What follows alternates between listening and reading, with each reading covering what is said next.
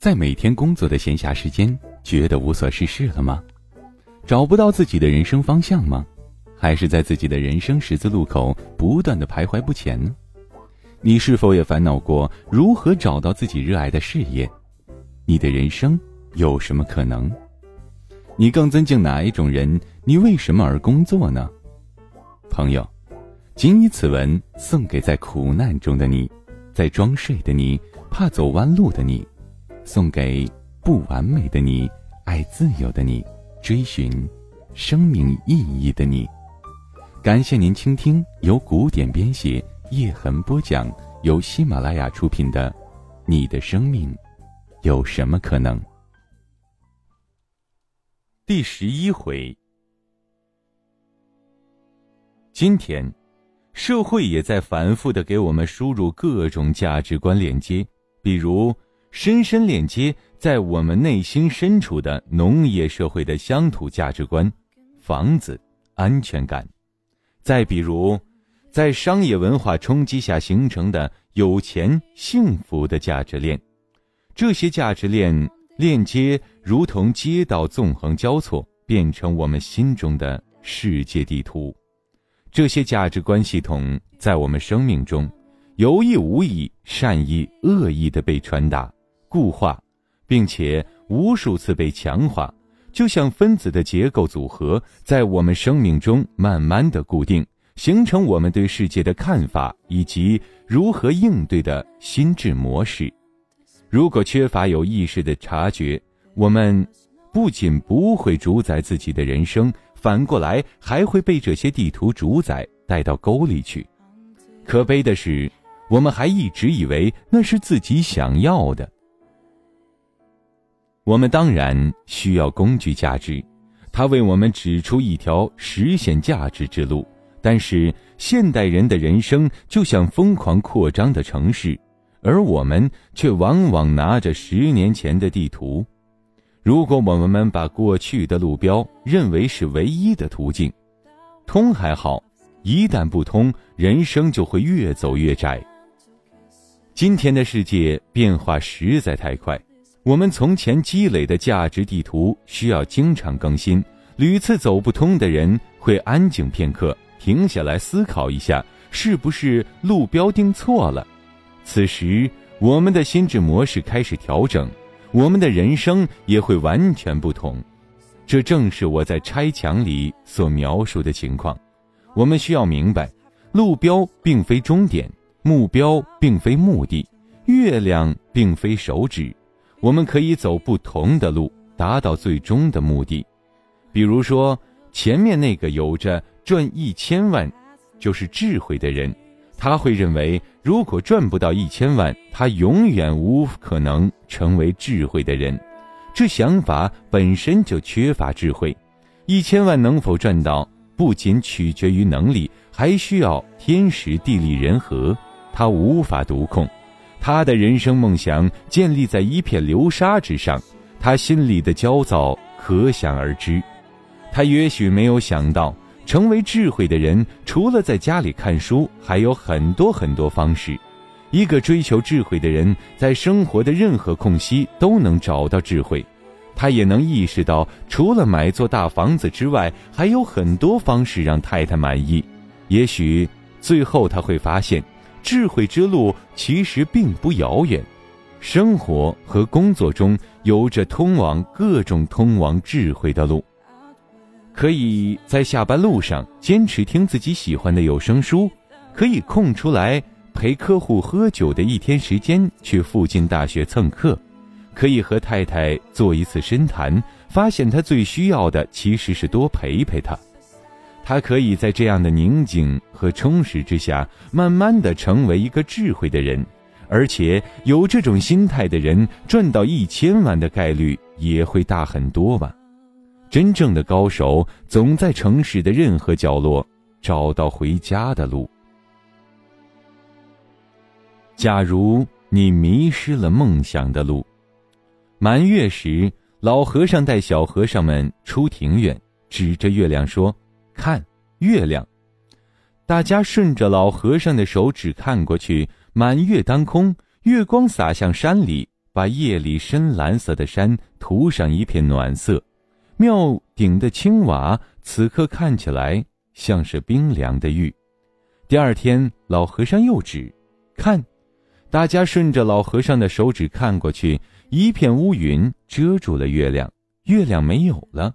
但是，是不是月亮就不在了？是不是在所有的山、任何的手指那里，月亮就不在了？智慧的人知道，最近的能看到月亮的山头；而顿悟的人，甚至无需手指就能知道月亮还在。但在真正的生活中，为什么人们总是只看到手指呢？老师，我很绝望。我一直希望自己能成为一个有能力、有学识的人。但高考没有发挥好，这是一条发给我微博的私信。单看名字，发信人雌雄难辨。我高考就差了三分，结果从北大调到这个鬼学校，这是我生活悲剧的开始。这两个学校的水平差太远了。你要知道，北大图书馆有八百余万册藏书，我们的学校只有五万本不到，所以我只能无所事事的打游戏。我问他。你看了几本？过了一会儿，他回两本。寻梦路上熙熙攘攘，你却因为暂时没有资源，就放弃了梦想，掉头直奔现实而去。这就和一个人本来要飞去哈尔滨，没有机票，于是就去了有票的海南一样荒谬。其实，人们应该意识到，机票只是指向哈尔滨的手指。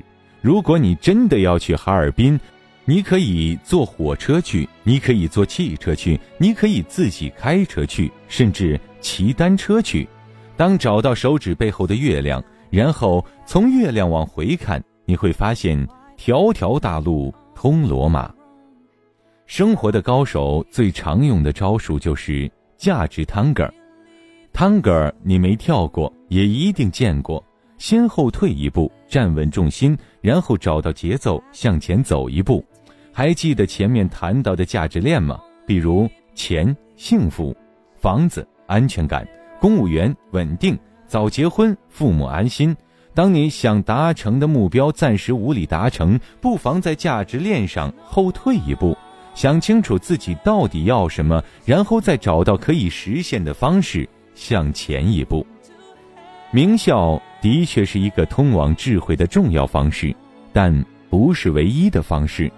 如果你能看到名校背后指向的被认同、智慧、成就感等终极价值，你也可以选择在一所相对平凡的学校被认同、追寻智慧和成就，而没有必要把人生的全部得失绑在一所大学上。成功是一个重要的人生目标，但是。如果你找到世俗成功背后指向的成就感和幸福，你将意识到，成功的经历带来后果，而失败的经历带来智慧。不管成功与否，都不要因此丢掉自己的幸福感。买房是组建家庭的重要一步，但房子并不是家。我们感动于大街上抱孙子微笑的环卫工人。我们也眼睁睁地看着各种电视心理节目里为房子吵得不可开交的父母兄弟，我们知道，房子不是家，一段让你安心的关系才是家。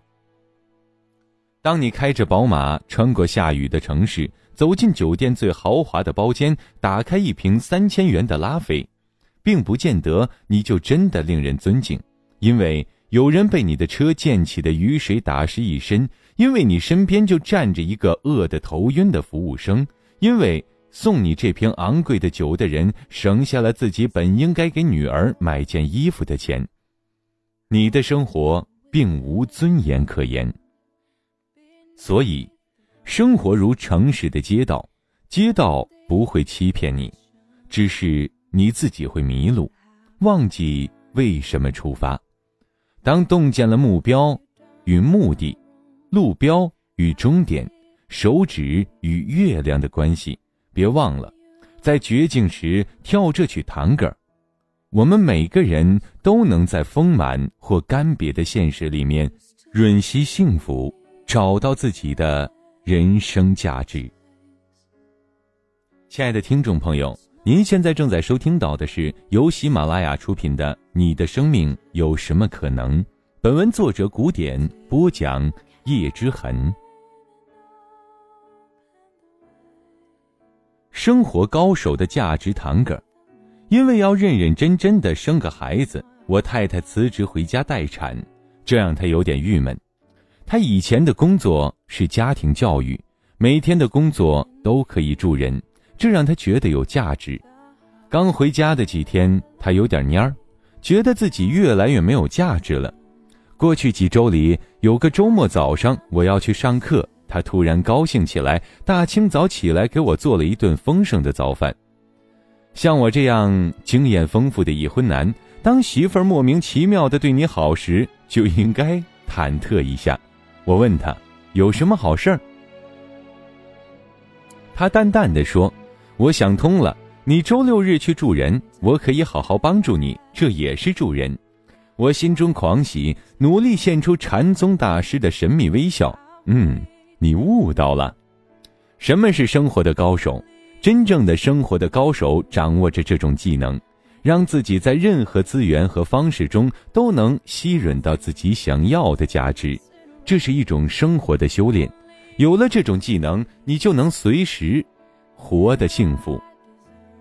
艺术是这种修炼之一，真正的艺术家都能感觉那个与现实平行的艺术世界。在黑暗的生活里，他们仅凭拿起画笔，奏出音乐，开始写作，就能找到自己最重要的东西。太极高手通过盘腿打坐就能入定。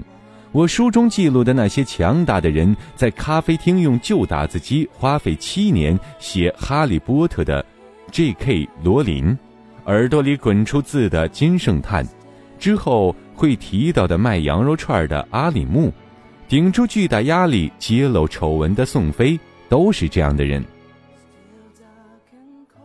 越是生活的高手，他们越能找到各种通往价值的幸福之路。而这条幸福之路越不依赖外物，就越容易到达终点。没有可能，他们就用资源创造可能；没有资源，他们就把自己当作资源。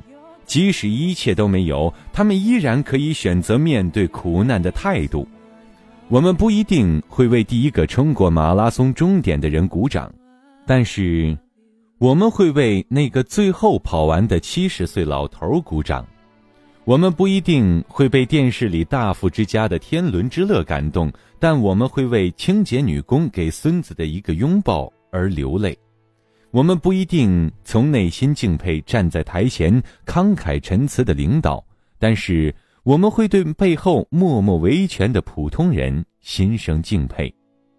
他们展现出人类作为一种高级动物。对于意义追求的坚定与智慧，而所谓强大的内心，就拥有这样一种技能。这种精神正如沙漠里盛开的花朵，他们无法选择自己播种的地方，于是深深的把根插入干涸的土地，吸取每一分养料。热爱生命的人也应该有这种勇气、智慧和技术。晚年的奥黛丽·赫本说：“物质越丰裕，我要的越少。许多人想登上月球，我却想多看看树。”我很喜欢这首诗歌。我步入丛林，因为我希望认真的活，我希望活得深刻，吸吮生命中所有的精髓，把非生命的一切全都击溃，以免。当生命终结，我却发现自己从未活过。定见的修炼。周六早上和好友永月一起到郊外的农场玩，农场的正中有一个荷花池。天刚下过雨，天空碧蓝，绿色的树都好像镶嵌在天空里一样。我们就坐在荷花池边发呆，看小鱼游。看水珠滚莲叶，永月突然说：“我好想要一个池塘啊！但是不可能。我知道他的意思，以我们的收入，在北京附近搞个农场实在太难了。但是我和他开玩笑，我觉得可能啊。以你的资产，你回家就能了。永月奇人也，在十八岁那年玩《梦幻西游》网游，突发奇想，想写一个关于龙太子的小说。人对于梦想，往往有三种态度：放弃、存着、追赶。然后成为三种人：庸人、抱怨者和梦想家。永月是个梦想家，从东北的农村老家追赶到沈阳，然后从沈阳到北京。现在《龙太子》的手稿已经第三版了。好，重点来了，他在农村的老家还分有一片土地，如果要荷塘，估计花他的半年工资，在村里就能挖一个。永月乐了。说那不行，在那儿得坐两个小时车才能看到电影，永远看不到北京的话剧、文化展什么的。说自己不愿意，电影、话剧、文化氛围对于他实现电影梦很重要。我问，所以你现在其实拥有更加重要的东西，对吗？荣月说：“是的，我就是穷还要买 iPhone，但是又不愿意卖肾的人。”但，我们总是会忘记最重要的东西，转而去羡慕那些看上去蛮好但其实不是核心的东西。然后我们就活得特惨，捶胸顿足，后悔说：“原来失去才知道珍惜，对吗？”我继续说：“那该怎么办呢？”永月说：“人要知足太难了。”我接着说：“所以。”我们得在没被勾引之前，提前想明白自己想要什么，然后排个序。比如说，对于你，电影比荷塘重要，吃饭比电影重要，所以你先工作赚钱吃饭，剩下的时间做电影，这就蛮好。今天你遇到个荷塘，我们就拿出来比一比，要电影还是要荷塘？最终还是要了电影。明白了。当我明白我不要不成荷塘，其实是因为我要了电影，心里就舒服多了。这就是知足吧。永月若有所悟，知足常乐，这就是舍得之乐。舍得，吃饭大于电影，大于池塘。嗯，永月若有所思。但是，假如我还是挺想要荷塘的，那怎么办？那。我们就选择一个调和的方式，平时上班、下班写剧本，周日过来看看荷花，像现在这样，不也挺好吗？这就是不完美的完美，平衡之乐。平衡，平时吃饭加看电影，周六日荷塘。你别瞪我啊！永月说：“如果三样都想要呢？那就从最重要的来。”先写电影，写到能吃饱饭，前面两个价值就同时拿到了，然后继续写，慢慢写成万元户，你就买个荷塘，坐在池边，你写电影，我吃饭，这就是付出与改变之乐。那样太久了，如果我希望是马上呢？如果你要求特高，那就得付出特多。生活就像减肥，如果希望一年减五斤，少吃。如果一个月减五斤，运动；如果希望一周五斤，挨饿；如果一天五斤，估计只能手术了。比如说，你年轻力壮，谁还没个小肝小肾的？再比如，这个度假村的主人不知是男是女，敲敲人家房门，估计有可能看对眼。然后你明天早上就做无辜状，说讨厌了，人家就要这个荷塘。得手之后，就邀请我坐在池边，你写电影，我吃饭。越高的要求，就要有越高的付出。付出，疯狂付出，换回来所有：吃饭加电影加荷塘。如果我还不愿意出卖色相呢？